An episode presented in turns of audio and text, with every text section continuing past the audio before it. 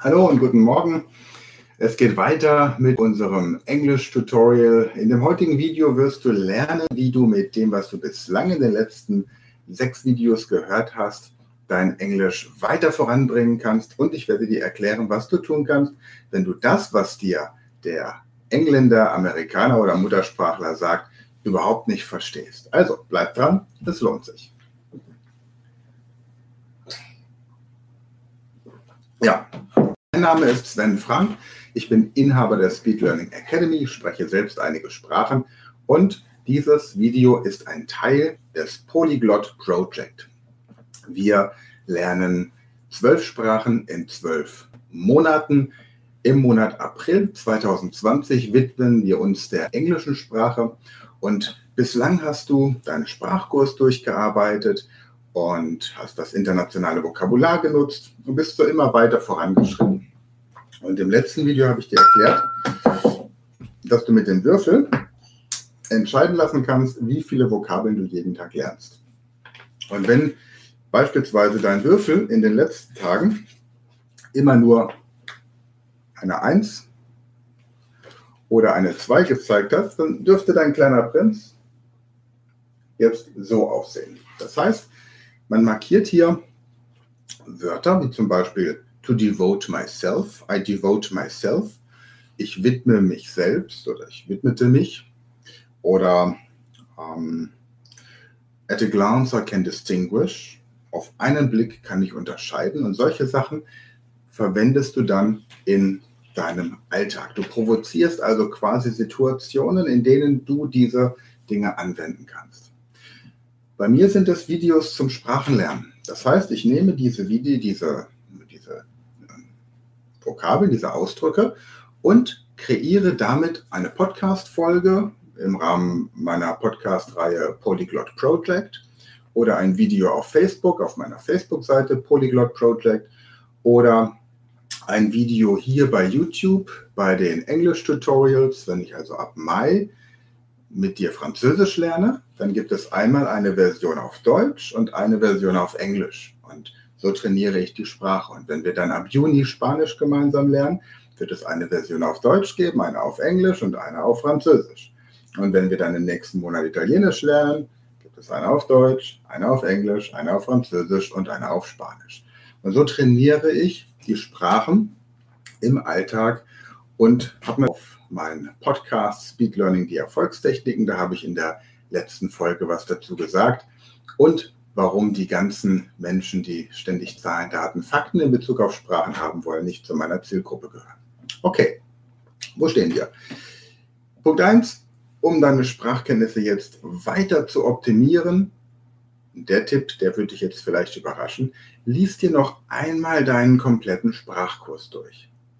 Weil du jetzt mit einem ganz anderen Wissen und einer ganz anderen Aufmerksamkeit, zum Beispiel die Grammatik oder bestimmte Formulierungen in diesem Buch ähm, aufnehmen wirst. Das ist Punkt 1. Punkt 2, hol dir ein Wörterbuch, aber so ein richtiges. Hm, ja, ein kleines oder ein größeres, Deutsch-Englisch. Aber bitte, nichts Digitales, so ein richtiges aus Papier. Ja, also so zum Anfassen. Kann zum Beispiel das hier nehmen. Ich liebe diese visuellen Wörterbuche. Wörterbücher. Und leg dir das irgendwo hin, wo du viel warten musstest, musst. Wenn du beispielsweise viel in Arztpraxen rumsitzt, im Wartezimmer, was ich dir nicht wünsche, ja, dann nimm das Buch dahin mit. Wenn du ein Problem mit deiner Verdauung hast, nimm das Buch damit hin. Nehmen wir ein paar positivere Beispiele. Wenn du gerne in der Badewanne sitzt, leg es dir neben die Badewanne. Wenn du viel mit Bus und Bahn unterwegs bist oder am Flughafen, dann pack es dir in deine Aktentasche. Und dann blätter einfach dieses Buch immer wieder durch. Ganz gemütlich. Ja, und lest dir einfach diese ganzen verschiedenen ähm, Wörter durch. Hier bei Cooking zum Beispiel, kochen. To grate, gratinieren, kennen wir im Deutschen. Hier heißt es reiben. Ich stelle mir also den Käse vor, den ich ähm, gerieben habe. Es gibt auch das Wort I'm grateful, ich bin dankbar. Ja, ich bin quasi so, äh, so gerieben wie so ein Käse und bin dankbar, dass ich jetzt Teil deines kulinarischen Genusses werden kann. Oder was haben wir sonst? Hier Roast, Braten, den Roast Beef. Ja?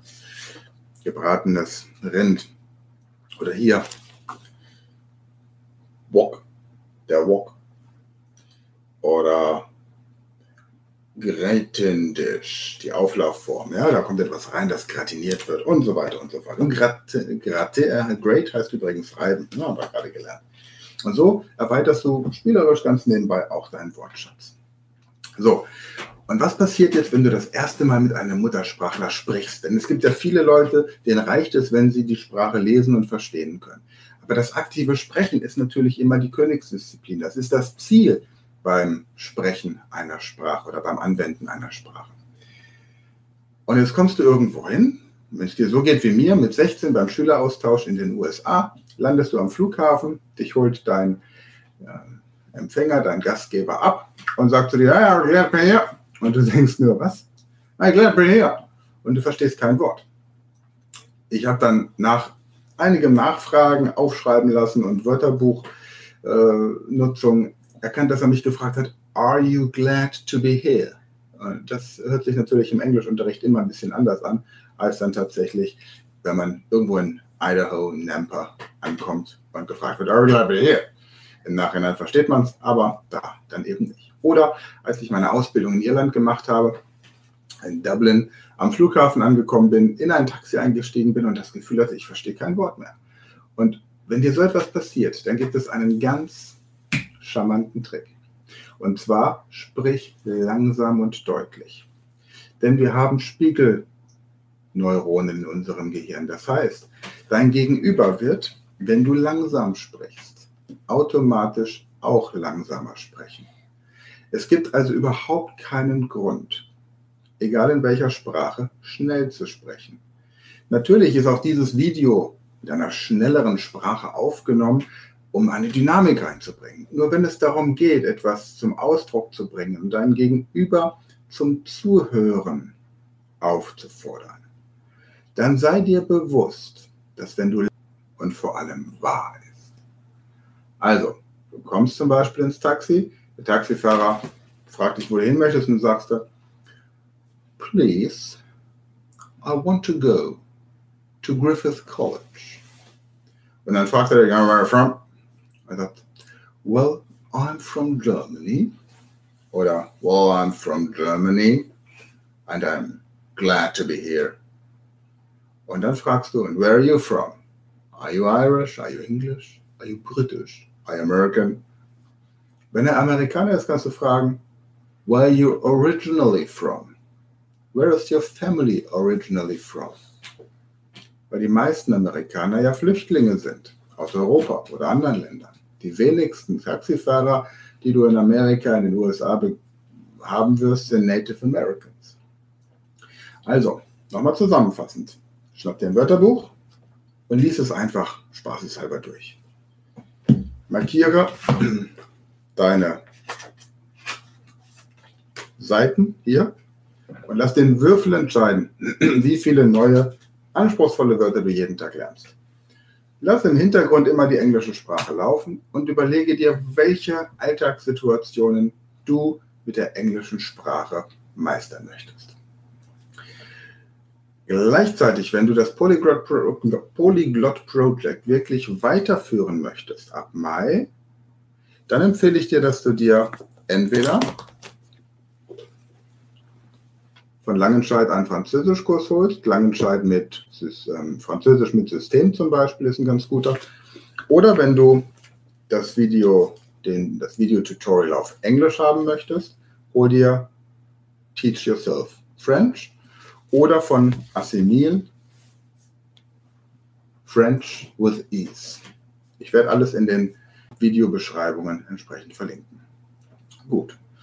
Und um dir eine kleinen, einen kleinen Eindruck zu geben, wie das Ganze dann später weitergeht, wenn du Französisch mit englischer Sprache als Unterrichtssprache lernst, here's a short demonstration. So if you really consider to learn French with English as teaching language, please get yourself the course material, teach yourself French, or the SMEL course French with ease.